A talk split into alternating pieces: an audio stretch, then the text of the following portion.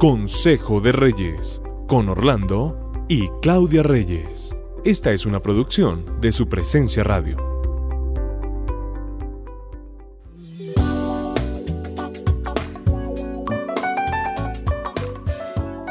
Felices de estar con ustedes hoy en este nuevo devocional de Consejo de Reyes junto con mi esposa. Y aprovechamos para saludar a todos aquellos que nos escuchan en otros países. Un abrazo para ellos y a través de todas las plataformas y de su presencia radio. Un gusto estar con ustedes. Hoy queremos hablar de un tema matemático, multiplicar en vez de dividir. Este fue el primer mandato que Dios dio a la raza humana y está en Génesis 1, 27, 28. Ahí empezamos a hacer matemáticas. Ahí empezamos a hacer matemáticas. Pero matrimoniales, puede ser. Así que Dios creó a los seres humanos a su propia imagen. A imagen de Dios los creó hombre y mujer los creó. Luego Dios los bendijo con las siguientes palabras. Sean fructíferos y multiplíquense, llenen la tierra y gobiernen sobre ella, reinen sobre los peces del mar, las aves del cielo y todos los animales que corren por el suelo. Versículo matrimonial impresionante. Impresionante, es, la base. Pero creo que además de eso es el único mandamiento que hemos cumplido a cabalidad con juicio y obediencia exagerada. Tanto que hoy somos 7 mil millones de seres humanos en este planeta Tierra. Y creo que eso ha sido un excelente trabajo. Buen trabajo. Nos hemos multiplicado. Pero así debería ser con todos sus mandamientos, ¿cierto? Mm. Yo creo que deberíamos esforzarnos por ser así de juiciosos. Una vez que nosotros fuimos creados por Dios, se nos da esa tarea de multiplicarnos. Pero esa parte es fácil y rica, creo yo. ¿Por qué? Porque Dios nos hace tan diferentes al hombre y a la mujer de manera que nos guste el sexo opuesto y nos atraigamos. Nos da unas características especiales que hacen que a mí me gustes tú como hombre y yo te guste a ti como mujer. Yo creo que la multiplicación también no solamente tiene que darse en términos de, reproducción de la raza humana y sexual, sino también de ideas, de, de construcción de familia, eh, es, es, parte de esa multiplicación que el Señor quiere que, que, tengamos, ¿no? De acuerdo. Y si estamos desglosando un poquito este versículo, vamos a ver que casarse según el plan de Dios es el segundo paso de este mandamiento. Y está contemplado en donde dice, luego Dios los bendijo.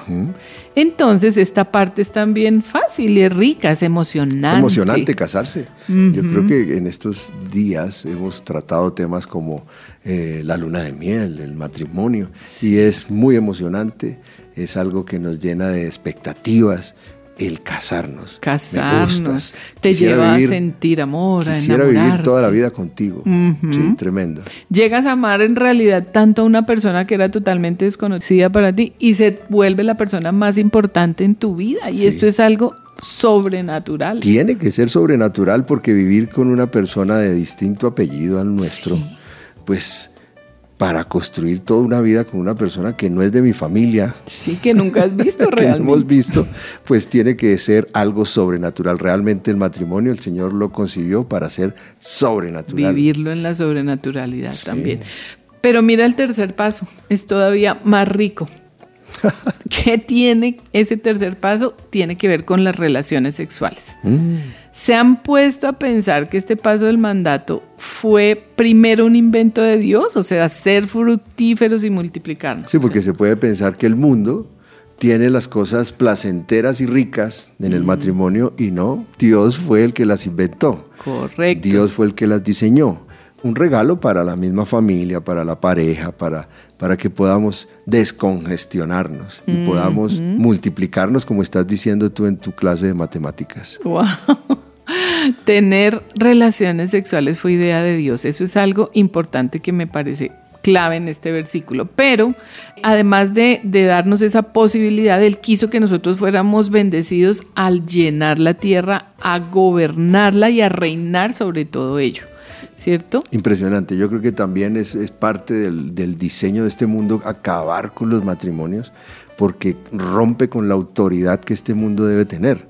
Esa autoridad que tenemos sobre nuestros hijos, eh, que el Señor nos la entregó. Al multiplicarnos y al ser fructíferos, el Señor nos da esa potestad de gobernar sobre nuestras familias, sobre nuestros negocios, sobre todo lo que Él quiere que reinemos. Pero cuando nosotros no comprendemos que debemos obedecer a ese plan inicial de Dios y que estamos aquí para hacerlo cumplir, es donde nos podemos alejar de ese plan y nos podemos empezar a dividir en vez de multiplicarnos, ¿cierto? Porque empieza a reinar el egoísmo, la desobediencia, yo hago lo que quiero, la vanagloria, mi narcisismo y todas esas cositas que nos tienen hoy en un desorden sí, social. Han impregnado, han impregnado la familia, la han permeado. Y yo creo que todo esto que estás tocando del egoísmo, la desobediencia, la vanagloria, todas estas cosas hacen que le quiten la importancia a lo que Dios nos dejó para que multipliquemos, para que fructifiquemos, que es esa autoridad que tiene un hombre y una mujer en una familia, como matrimonio, en unidad. Eso es, ahí realmente empezamos a multiplicar, pero si dejamos que primen estas cosas, yo creo que empezamos a dividir de acuerdo.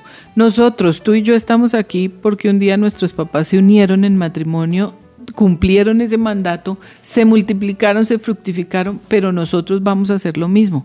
¿Cómo lo vamos a hacer? Es la pregunta.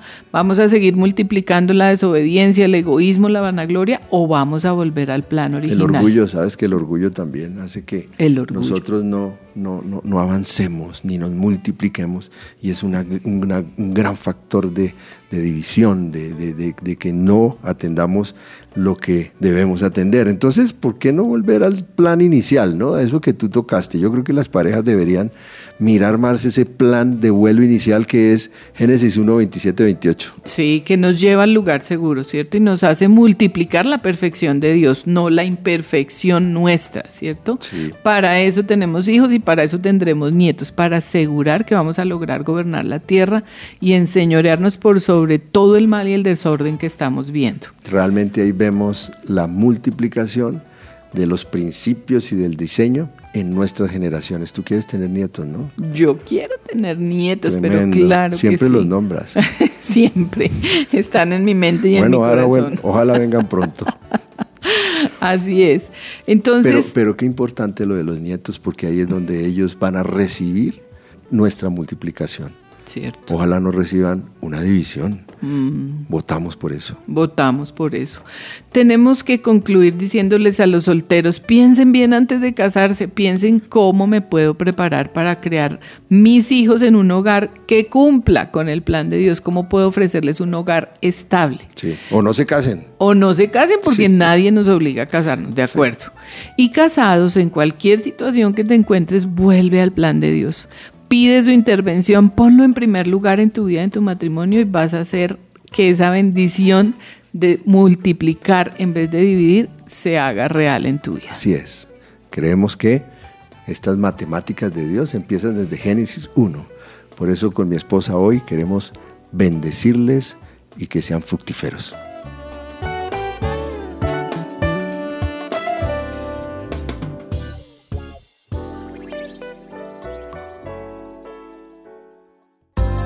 Acabas de escuchar Consejo de Reyes por su presencia radio.